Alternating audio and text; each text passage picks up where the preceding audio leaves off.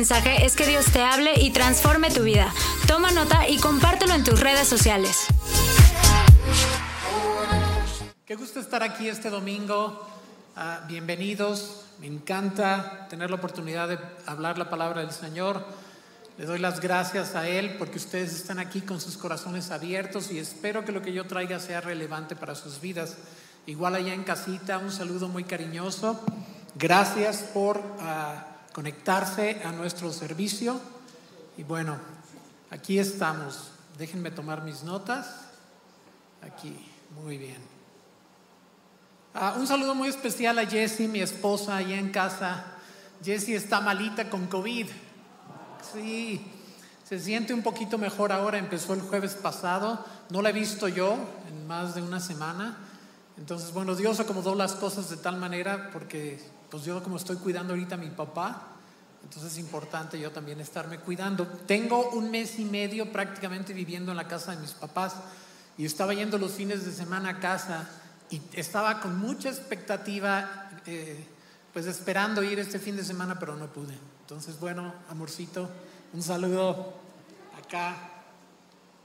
Y bien, quiero que vayamos a Primera de Reyes capítulo 1 y vamos a leer unos versículos que creo que nunca había hablado yo en público en mi vida, ¿no?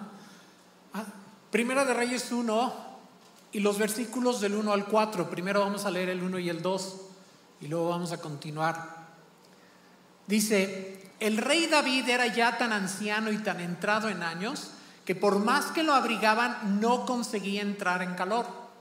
Por eso sus servidores le dijeron, busquemos a una joven soltera para que atienda a su majestad y lo cuide y se acueste a su lado para darle calor. Qué buena idea, ¿no? Qué buena idea, ¿no? Es bíblico, ya saben, ¿no? O sea, si tú ya estás viejito, pues ahí dice que consigas una chava soltera para que te dé calorcito, ¿va? Fascinados los hombres acá. Es bíblico, mujer. Ah, quiero aclarar ¿no les encanta la Biblia? O sea, súper sincera, súper honesta, ¿no? O sea, creo que es el libro menos religioso que existe, ¿no? La Biblia es súper, las cosas como van. Me encanta. Ah, entonces está ahí David, David ya está anciano, le, por más cobijas que le pone no se calienta, entonces a sus ministros se les ocurre la brillante idea de traerle una chica soltera, guapetona, para que resuelva el problema, ¿no? Y bueno, sí, me encanta, ya con eso quedó resuelto el problema. Ahora, ah, me encanta. Yo me imagino como que le preguntaron, ¿qué le parece la idea a su majestad? Y él dijo, pues a quién le dan pan que llore. claro que lo dijo en hebreo.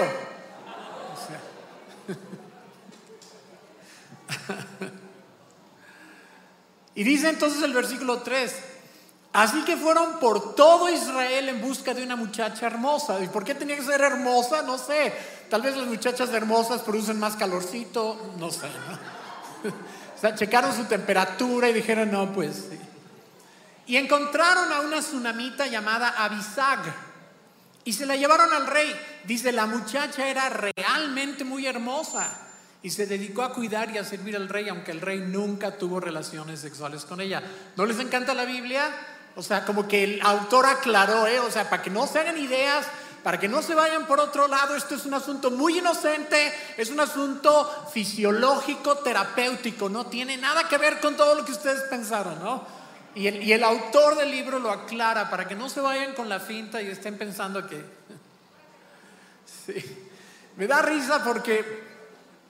Me da risa porque de veras la Biblia es súper honesta, ¿no? Y a veces la gente sale con algunos como remedios medio cabeza de chorlito, ¿no? ¿Por qué lo digo? Porque, claro, David debe haber estado encantado, ¿no? Ay, qué bien, pues sí, qué mejor calefacción, ¿no? Pero dice que no tuvo relaciones sexuales con ella y yo creo que a la larga fue peor porque subrayó su impotencia, ¿ok? Claro que a la larga fue peor, el, rey estaba débil, ya no, ya no podía controlar bien su temperatura corporal, bueno, nunca lo hemos podido controlar, pero bueno, no podía mantener su temperatura corporal y, y encima le ponen una chava guapísima y él, pues, él así, ¿no? Entonces yo creo que lo único que hicieron fue subrayar su impotencia y su debilidad. Entonces a la hora de la hora no creo que haya sido una muy buena idea. Pero la Biblia es muy honesta y pone lo que sucedió, ¿no? Y hay muchas veces en la Biblia en que hay como gente que sale con algunas ideas que a la hora a la hora no resultan tan buenas, como cuando a Pablo le dijeron los líderes de Jerusalén, ah, pues ve al templo y paga el voto de estos chavos que hicieron un voto y tú lo pagas y entonces todo el mundo va a saber que tú eres inocente y que sí respetas la ley de Moisés. Siguiente escena, Pablo golpeado, casi muerto y en la cárcel. Entonces hay planes que son como medio cabeza de chorlito, ¿no? Y no quiere decir que porque están en la Biblia tenemos que imitarlos, ¿ok? Entonces, tranquilos, ahí está todo. Amén. Lo que me llama la atención, y creo que hubiera sido mejor traer un calefactor que poner a David en esta situación, pero bueno, es un, es un retrato extraordinario de cómo la vida humana se va apagando con el paso gradual del tiempo. ¿Saben? O sea, David empezó, el cuadro de David comenzó luminoso con un David joven, carismático y audaz. Pensamos en el David de David y Goliat, no sé, el chavo, o sea, yendo a enfrentar a Goliat con todo el celo, toda la pasión, armado más con un más con su fe que con cualquier otra cosa, ¿verdad? Prácticamente iba desarmado más que su resortera y el cuate iba y los vemos así como súper audaz. Y no estamos acostumbrados a ver este cuadro de David ahora en una extrema debilidad de la vejez, temblando bajo el frío, debajo de las cobijas. Entonces, he estado pensando mucho en este tiempo y me llevó al Salmo 90, versículo 12, que en la Biblia de las Américas dice, enséñanos a contar de tal modo nuestros días que traigamos al corazón sabiduría.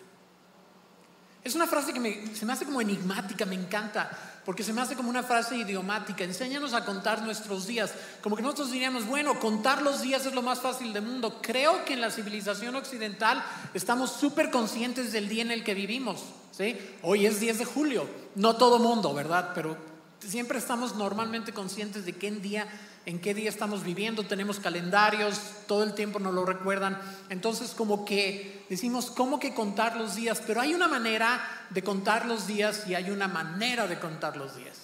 Y lo que la escritura dice es que debemos vivir cada uno de esos días de una manera que finalmente produzca sabiduría en nuestras vidas. Y de eso te quiero hablar el día de hoy. Y claro, eh, tengo el tema a flor de piel porque pues estoy viviendo ahí con mis papás desde hace más de un mes. Ah, mi papá tiene 88 años, mi mamá también, lo acaba de emparejar. Entonces ah, he estado viviendo ahí con ellos, con sus peculiaridades. Creo que desde que era soltera no había pasado tanto tiempo con ellos. Ha sido una experiencia de aprendizaje y me ha hecho reflexionar mucho. Y esa reflexión que ha sido un poquito complicada es lo que traigo para ustedes el día de hoy y allá en casita también. Esa reflexión del tiempo que he estado pasando ahí con papá no ha sido fácil. Ha habido momentos en que tengo ganas de aventarlo por el balcón, como les dije en la otra ocasión, pero en general ha sido una experiencia de gran aprendizaje para mí y quiero de todo mi corazón compartirla con ustedes. Ah, el Salmo 90, versículo 12, que por cierto es un salmo de Moisés, es el único salmo de Moisés en el libro de Salmos, entonces es muy especial. Y Moisés, bueno, lo escribió ya estando mayor de edad. Y lo primero que quiero decir es que la vida de veras es corta.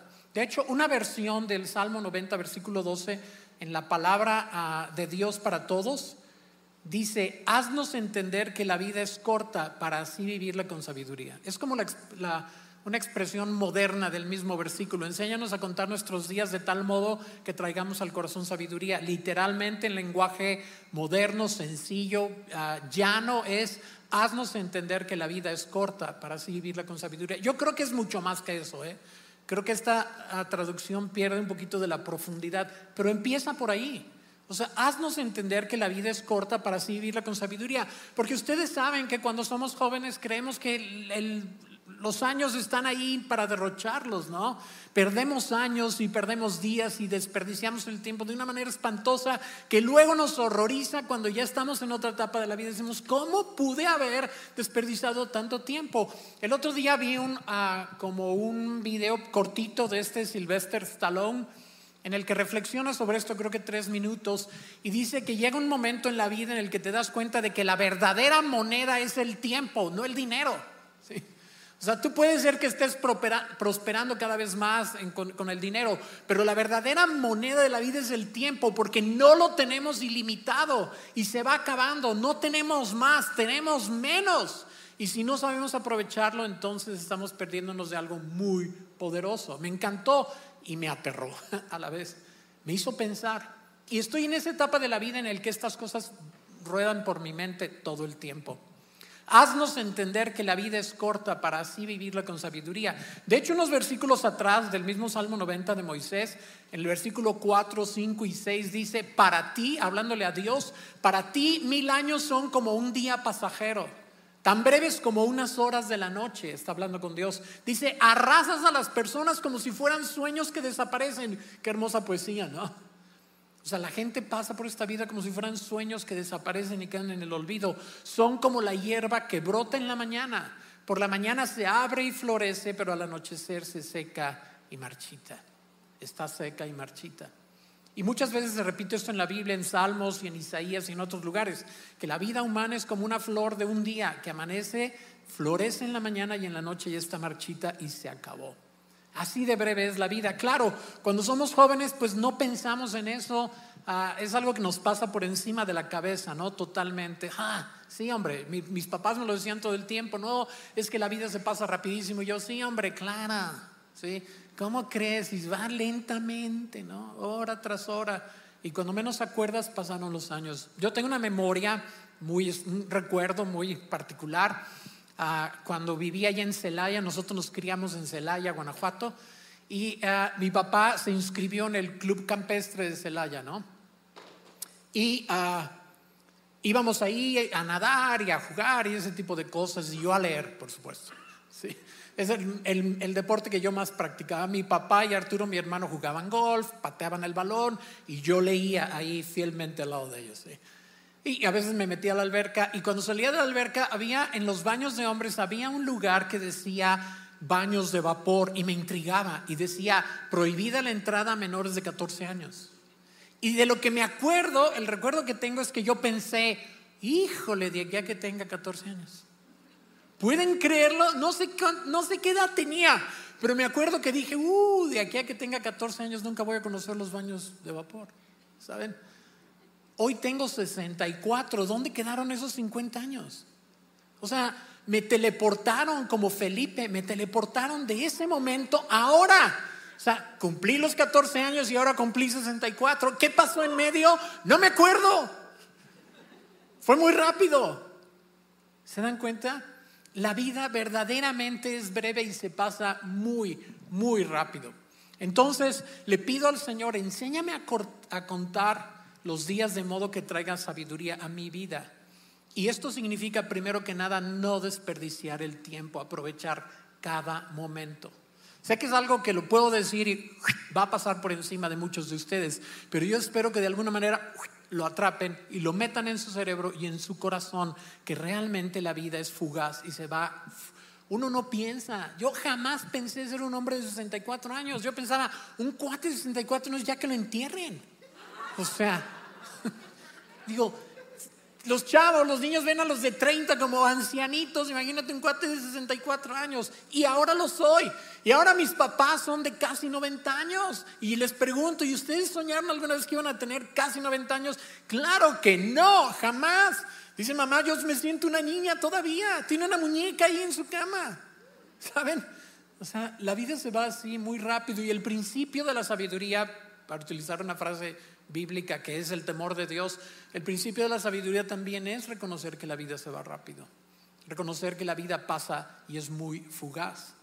Entonces hay que vivirla de tal manera que entre sabiduría, aprovechar el tiempo. Ah, hay una película increíble que a mí me fascina que se llama La Sociedad de los Poetas Muertos, ya tiene varios años, es de los ochentas creo. La Sociedad de los Poetas Muertos ah, y, ah, hay una parte donde el maestro, es un maestro en una escuela privada en Estados Unidos, les decía a sus alumnos, carpe diem. aprovechen el día, atrapen el día. En, latín, carpe diem. O sea, atrapen el día, aprovechenlo cada oportunidad, no vivan a lo loco. Entonces, hay cuatro cosas que yo no quiero que sucedan en mi vida y es de lo que les quiero hablar el día de hoy y voy a sacar todos mis traumas, ¿ok? Y si tú estás igual de traumado que yo, te va a bendecir mucho. Y si no, probablemente te vas a traumar conmigo. Entonces, cuatro cosas que no quiero que sucedan. Número uno, no quiero ser un viejito en pésima condición física. Y voy que vuelo para allá. Pero volando, ¿sí? rodando diría yo. O sea, voy rodando para allá y, y no, tengo que detenerlo, tengo que hacer algo, porque cuando veo a mi papá sufrir porque tiene muy mala condición física, porque se descuidó después de haber sido deportista, se descuidó los últimos años de su vida y entonces todo se le complica, todo por la mala condición física, cosas que pudieran ser no tan complicadas se le complican tremendamente, ¿no? Y entonces pienso ahí en cosas que nos permitimos que finalmente nos van a cobrar la factura, ¿no? He estado hablando con muchos médicos en este tiempo, con neumólogos, con eh, nefrólogos y con diferentes médicos. Y por ejemplo, el neumólogo me dice es que la enfermedad pulmonar es horrible. Y claro, yo lo viví con Leti, la enfermedad pulmonar es horrible, ¿sí? O sea, Ah, si tú estás mal de los pulmones, tus bronquios se inflaman, los pulmones se llenan de líquido, te tienen que estar sacando el líquido, necesitas oxígeno extra, es horrible, a veces no puedes dormir acostado, tienes que dormir sentado y sin embargo mucha gente todavía sigue descuidando sus pulmones. Si tú estás haciendo algo que daña tus pulmones, por favor detente, por favor ya decídete y corta eso, ¿sí? Porque la enfermedad pulmonar es muy gacha. Entonces, hazlo ya. Eso es parte de la sabiduría, de contar los días de tal manera que traigan nuestra vida sabiduría, empezando por la salud. Y yo te lo digo sin ser como el gran ejemplo de una vida saludable, pero me he decidido en este tiempo a vivir una vida saludable. La enfermedad renal es espantosa. La insuficiencia renal es horrible. Si tienes gente amada que, ha padecido de esto, tú estás padeciendo, lo sabes. O sea, terminar en hemodiálisis y este tipo de cosas es espantoso. Entonces, cuida, cuida, cuida tu vida. empieza a contar tus días con sabiduría de una manera más saludable. Yo felicito a los que ya lo están haciendo. ¿ok? Entonces, número uno, no quiero ser el viejito en pésima condición física al que todo se le complica. ¿sí? Entonces quiero contar mis días de tal manera que haya más salud en ellos. Número dos, no quiero ser el viejito que por completo depende económicamente de su familia. No quiero, ¿sí? O sea, yo sé que es válido, pero no quiero. Contar los días de modo que nos traigan sabiduría en este caso significa ser más sabio para el trabajo, ser más sabio para para producir el dinero que necesito, pensar en mi pensión, pensar en ello, trabajar, ponerme las pilas de cosas que tal vez por años nunca he considerado que son importantes y que las he dejado pasar. He cometido graves errores. Yo debería de estar cotizando un montón de semanas en el Seguro Social y por mucho tiempo no lo hice. Entonces ahora tengo ahí un puñado de semanitas y probablemente en mi pensión me va a tocar algo súper modesto porque nunca le di importancia. ¿Me explico? Eh, eh, al asunto de trabajar y trabajar cada vez más y aprovechar y hacerlo de manera cada vez más inteligente. Esto es importante. ¿Sí me explico? Quiero leerles una cita en Primera de Tesalonicenses que no es la que están pensando. Primera de Tesalonicenses 4, 11 y 12. Ustedes están pensando en esa que el que no trabaje, que no coma, pero no. Ni siquiera la voy a citar, ni la voy a mencionar. Primera Tesalonicenses 4, 11 y 12 en la nueva traducción viviente dice, pónganse como objetivo, y me encanta la frase, pónganse como objetivo vivir una vida tranquila, ocúpense de sus propios asuntos y trabajen con sus manos, tal como los instruimos anteriormente. Entonces, aquellos que no son creyentes respetarán la manera en que ustedes viven y ustedes no tendrán que depender de otros. Y ustedes no tendrán que depender de otros. ¿Se fijan? Y dice, eh, sean, dice, para que los de afuera lo respeten. Ustedes saben que hay muchos creyentes que tienen muy buena labia, que conocen la Biblia de pe a pa, pero que sus vidas son un desastre, que no proveen para su casa, que no trabajan lo suficiente, que el tiempo que deberían, que están ahí predicándole a otros, deberían de utilizarlo en trabajar Digo, está padre predicarle a otros y debemos hacerlo, pero hay gente que hace una cosa a exclusión de la otra. ¿Sí me explico? Probablemente ustedes conocen personas así, que su testimonio es un desastre, pero como se saben un montón de versículos y conocen la Biblia, creen que están dando un mega testimonio, pero la gente está viendo sus vidas y dice, pues no, no me convences. Y aquí dice, entonces aquellos que no son creyentes respetarán la manera en que ustedes viven, pero si no, pues claro que no la van a respetar. Pues sí, tienes un rollo increíble, pero no veo los hechos. Tu familia no ve los hechos, ¿por qué los debo ver yo? ¿Sí me explico? Y dice, y ustedes así no tendrán que depender de otros. Yo no quiero ser ese viejito que depende por completo en su familia para subsistir económicamente. No quiero, ¿saben? Ahora, no tiene nada de malo ah, eh, que sostener a nuestros adultos mayores, a nuestros padres. Por supuesto que no, al contrario, es una bendición.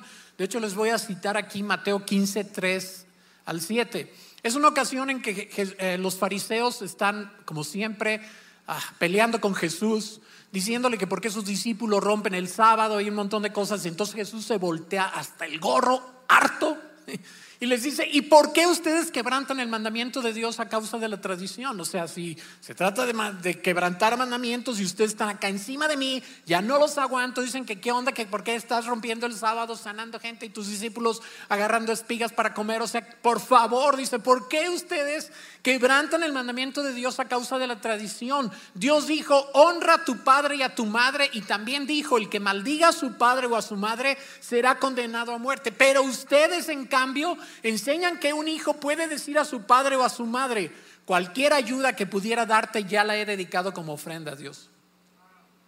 O sea, dice, gente lo hace.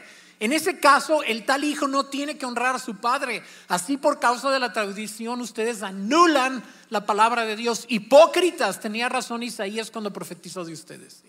Ahí están quejándose que los discípulos están agarrando unas espigas en sábado y están haciendo el gran trabajo y ustedes están robando a sus padres.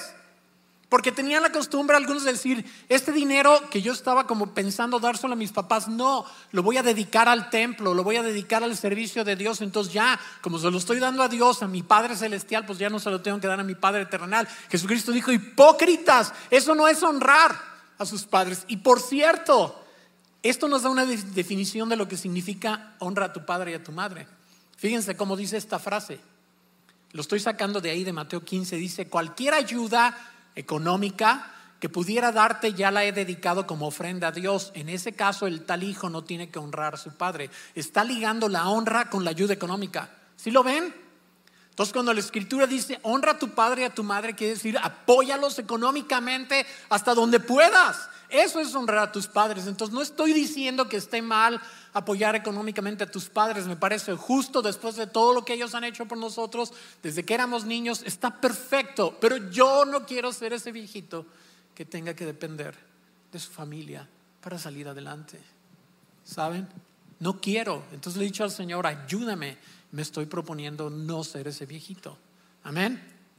Número tres. No quiero ser el viejito que se la pasa viendo la tele. ¿Sí o no? Vas, a, la casa hogar y ahí están todos los viejitos viendo la tele porque así los entretienen, ahí los tienen. No quiero ser ese viejito que se pasa viendo la tele horas y horas y horas. Se me hace el mayor desperdicio de tiempo cuando no tienes por qué. Entonces, este es el tiempo de hacer otras actividades. Y si tú estás viendo demasiada tele, desde ahorita párale, porque un día te va a dominar. Ahorita tú crees que tú apagas la tele, más adelante la tele te va a apagar a ti. O sea, la gente que se queda dormida viendo la tele, ¿va? La tele los apagó a ellos. O sea, antes tú apagabas la tele, ahora la tele te apaga a ti y te quedas dormidito viendo la tele horas y horas. Entonces, un consejo, y es un consejo, no es un mandamiento, es un consejo, no vean tanta tele. No vean tanta tele porque un día la tele los va a dominar. Hagan otras actividades, lean, tengan algún hobby, algo creativo para que en su última etapa de vida puedan hacer algo creativo que no sea nada más ver la televisión. ¿Sí me explico? Entonces, no quiero ser un viejito que se la pasa viendo la tele. Y sin embargo, sé que si yo continúo ah, viendo la televisión, eso probablemente termine así. Sé que muchas de estas cosas yo voy volando o rodando hacia allá, ¿ok? Entonces, contar los días de modo que nos traigan sabiduría en este caso significa menos días de tele y más de otras actividades creativas. Menos días de tele y más de otras actividades creativas o sociales o de relación. ¿Ok? No tienes que agarrar y ser pintor o músico, pero te puedes relacionar con los demás. Y hace rato platicaba con los músicos esto. Cuatro, no quiero ser el viejito egoísta que cree que es el centro del universo. Ya saben, el viejito que está con, vieja, ven para acá, vieja, ven, eh, muéveme ya, hazle para acá, muévele para allá, ¿sí? Como el cuate que le dijeron, oiga, oiga, don X. oiga, don X, este, ¿cómo le hace usted para tener tan buena memoria? ¿Qué es lo que toma? Dice, pues tomo algo muy, muy este, bueno para la memoria. En este momento, ¿cómo se llama esa flor que tiene espinas? Que no sé. Ah, una rosa, sí. Rosa, ¿qué tomo para la memoria?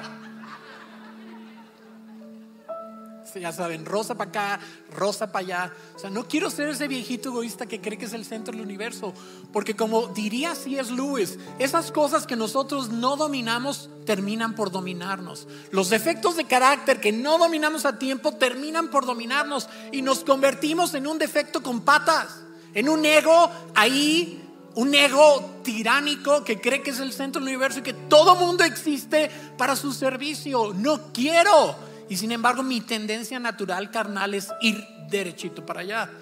¿Sí me explico? ¿Cómo lo evito? Pues bueno, interesándome por los demás desde ahorita. Dice la escritura en Filipenses 2.4, ocúpense de los intereses y necesidades de los demás, no solo de los suyos propios. Es un versículo totalmente a contracultura. Toda nuestra sociedad nos condiciona a pensar primero en nosotros, luego nosotros y finalmente nosotros. Muchas veces cuando creemos que estamos haciendo algo por alguien más, si le rascamos tantito nos damos cuenta de que lo estamos haciendo por nosotros mismos, si somos honestos. Muchísimas cosas que lo hago por ti, lo hago por ti, es por tu bien, realmente es por nuestro propio bien. ¿Sí? ¿Les ha pasado? Por naturaleza no pensamos en los demás, es algo que tenemos que aprender a hacer. De manera natural pensamos en nuestras necesidades, nuestros deseos, nuestras metas y no en los deseos y las necesidades de los demás. Y mucha gente muere totalmente desconectada de los demás. Aún muriendo en medios familiares, están conectados consigo mismos. Si no trabajamos en estas áreas de oportunidad, nos van a dominar por completo en la vejez, porque los filtros desaparecen cuando te haces viejo. Se acaban los filtros, ¿sabes? Y dices lo que sientes y eres lo que eres, ¿sabes? Entonces, este es el momento de trabajar en esas áreas para que al final no nos convirtamos en ese ego o en esa lujuria o en esa codicia en la cual estamos entrenando a nuestra alma. Porque va a llegar un día que si nosotros no le damos mate, nos va a dar mate a nosotros. Porque conforme tú te vas debilitando, esas cosas van ganando fuerza sobre ti. Eso es lo que pasa, nos vamos debilitando con la edad y ya débiles el enemigo nos hace como quiere y los vicios y defectos de carácter que tenemos nos empiezan a dominar. Ahora, sinceramente no sé si voy a lograr evitar estas cuatro cosas, ¿eh? pero me lo estoy poniendo como un objetivo a raíz de lo que he estado viendo en este tiempo. No sé si voy a poder evitar estas cuatro cosas, pero lo estoy haciendo un objetivo, como dice Pablo, ¿no? Me estoy poniendo como un objetivo evitarlas. Con el favor de Dios, no puedo en mis fuerzas, pero si me lo propongo en el Espíritu y soy obediente a su dirección, probablemente lo logre. Estoy en una curva de aprendizaje. No sé si lo voy a lograr. Lo que sí sé, hermanitos, es que estoy aprendiendo a amar a mi viejito. ¿Saben? Estoy en una curva de aprendizaje. Yo antes era la oveja negra en relación a mi papá. toda la vida estábamos de pleito, toda la vida. Un día nos peleamos tan fuerte, cuando yo era chavo, que me fui de la casa dos años a raíz de ese pleito. Y siempre fue una relación muy complicada y muy difícil. Y yo no tenía paciencia con sus peculiaridades. Todavía al principio de este tiempo, mes y medio, me costaba muchísimo trabajo. De repente él salía con cada cosa que yo decía, ¿dónde le doy? Para que un zap en la cabeza, o sea, lo tiro de la cama para que reaccione. ¿Cómo le hago, no? Y qué sorpresa, está siendo para mí toda una enseñanza aprender a amarlo y a tenerle paciencia. Y eso me está transformando a mí.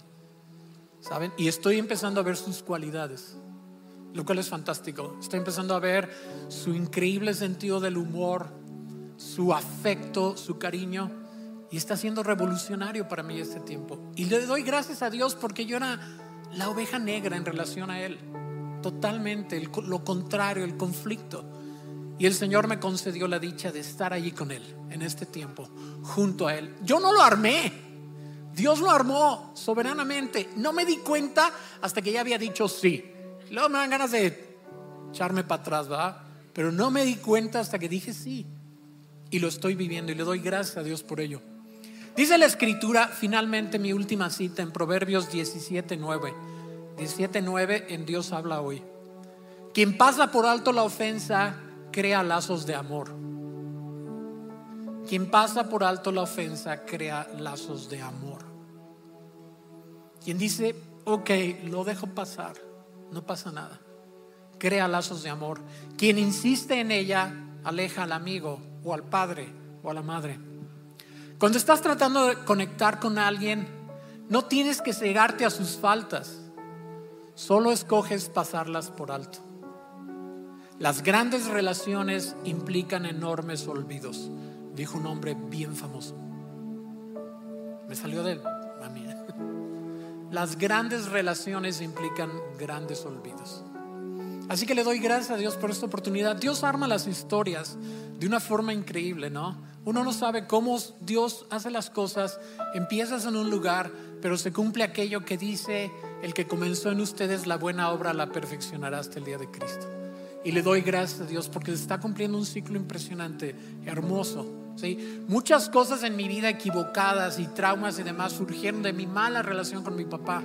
Muchas cosas buenas que están surgiendo ahora están surgiendo de mi reconciliación con Él y de mi conexión fresca y nueva que Dios está haciendo entre nosotros, ¿saben? Y eso está trayendo una enorme sanidad a mi propio corazón.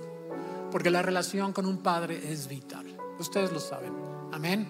Así que yo les animo y si ustedes están pasando por una situación difícil, dejen que Dios lo arme. No lo armen ustedes y sigan, solamente sean obedientes y déjense mover por el Señor. Y piensen cómo quieren vivir su vejez. Y tomen medidas el día de hoy. Amén. Nos ponemos de pie, por favor.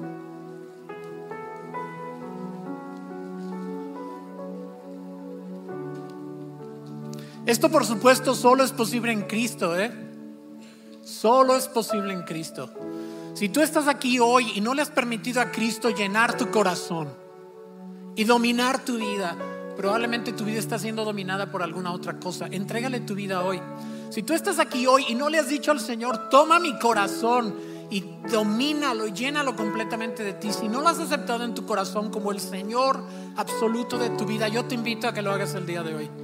Si tú estás aquí hoy y quieres invitar a Jesucristo a ser el Señor absoluto de tu vida, te voy a pedir que ahí en tu lugar levantes tu mano y me permitas hacer una oración por ti. Si quieres recibir a Cristo ahí en tu corazón, hazme ese favor, levanta tu mano ahí en tu lugar y dame chance de orar por ti para que Jesucristo sea el dueño absoluto y total de tu corazón y de tu vida. ¿Hay alguien que quiera entregarle su vida a Cristo el día de hoy? Es tan sencillo como decir, Señor, sé el dueño absoluto de mi vida, te la entrego por completo. Me arrepiento de vivir alejado de ti y quiero estrechar y tener esa relación perfecta contigo. ¿Hay alguien que quiera recibir a Cristo en su corazón? Amén. ¿Te puedo, te molesto si pasas tantito aquí al frente para orar por ti? Qué bendición. Gracias. ¿Alguien más quiere recibir a Cristo? Qué bendición. Qué gusto. Wow, de años. Años de conocernos. Bien. ¿Alguien más quiere recibir a Cristo en su corazón? ¿Pasas? Por... No vamos a hacer nada raro, ¿eh? Me voy a alejar un poquito por lo del COVID para no ponerlos en riesgo, pero ¿alguien más que quiera recibir a Cristo en su corazón, entregarle su vida? Es muy sencillo porque es un paso de fe. Lo difícil lo hace Él. Él murió en la cruz por ustedes. Él recibió el castigo que ustedes y yo merecíamos y todos aquí. Nos sustituyó en el castigo en esa cruz y nos dejó salir libres. Y toda nuestra deuda con Él, Él la pagó en esa cruz. Por eso fue torturado y despedazado, porque la justicia divina cargó sobre Él nuestra deuda. Amén. ¿Quieren repetir conmigo, Señor Jesús? Yo creo que tú moriste en la cruz, en mi lugar. Ahí pagaste toda mi deuda, mi deuda. Y Señor, yo acepto que tú hayas pagado mi deuda y te doy las gracias. Y hoy me entrego a ti de corazón. De aquí en adelante, tú eres el Señor de mi vida. Yo te la entrego y sé que vas a hacer algo hermoso con ella. Amén. Amén. Felicidades. Si quieren acompañar a esta chica, se llama Frida. Ella tiene un obsequio para ustedes. Acompáñenla. Espíritu Santo, ven. Toma la palabra de hoy, Señor, y haz algo profundo en nuestros corazones. Detén esa carrera loca, Señor, en la cual algunos vamos, dirigiéndonos a una etapa de la vida final que no está tan padre. Y queremos pedirte en el nombre de Cristo Jesús, Señor, que lo que hemos considerado hoy a la luz de tu palabra, tú lo realices. No tenemos fuerza en nosotros mismos para hacerlo, pero nos proponemos en fe, confiados en el poder del Espíritu Santo, que tú, Señor, lo hagas en nuestras vidas. No queremos ser esas personas que llegan al final de su vida perdiendo la oportunidad de seguir viviendo una vida plena contigo, Señor. Estamos muy a tiempo de realizar cambios en nuestra vida y te estamos pidiendo el poder para implementarlos ya, ahora, Señor.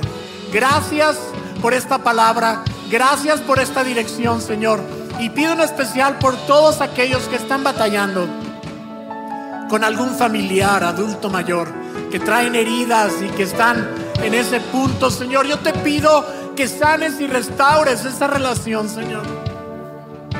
Sánala y restaurala, Padre, en el nombre de Cristo Jesús. Y danos un amor y un cariño de gracia para sembrarlo ahí donde no se merece. Tal como tú sembraste tu amor en nuestras vidas cuando no lo merecíamos. Por favor, Señor, hazlo, porque tú eres perfecto en todos tus caminos y tu Espíritu Santo es sabio y poderoso. Así que gracias. Nos proponemos, Señor, llegar a esa etapa de la vida en plenitud en Cristo. Amén. Gracias, el Señor les bendiga.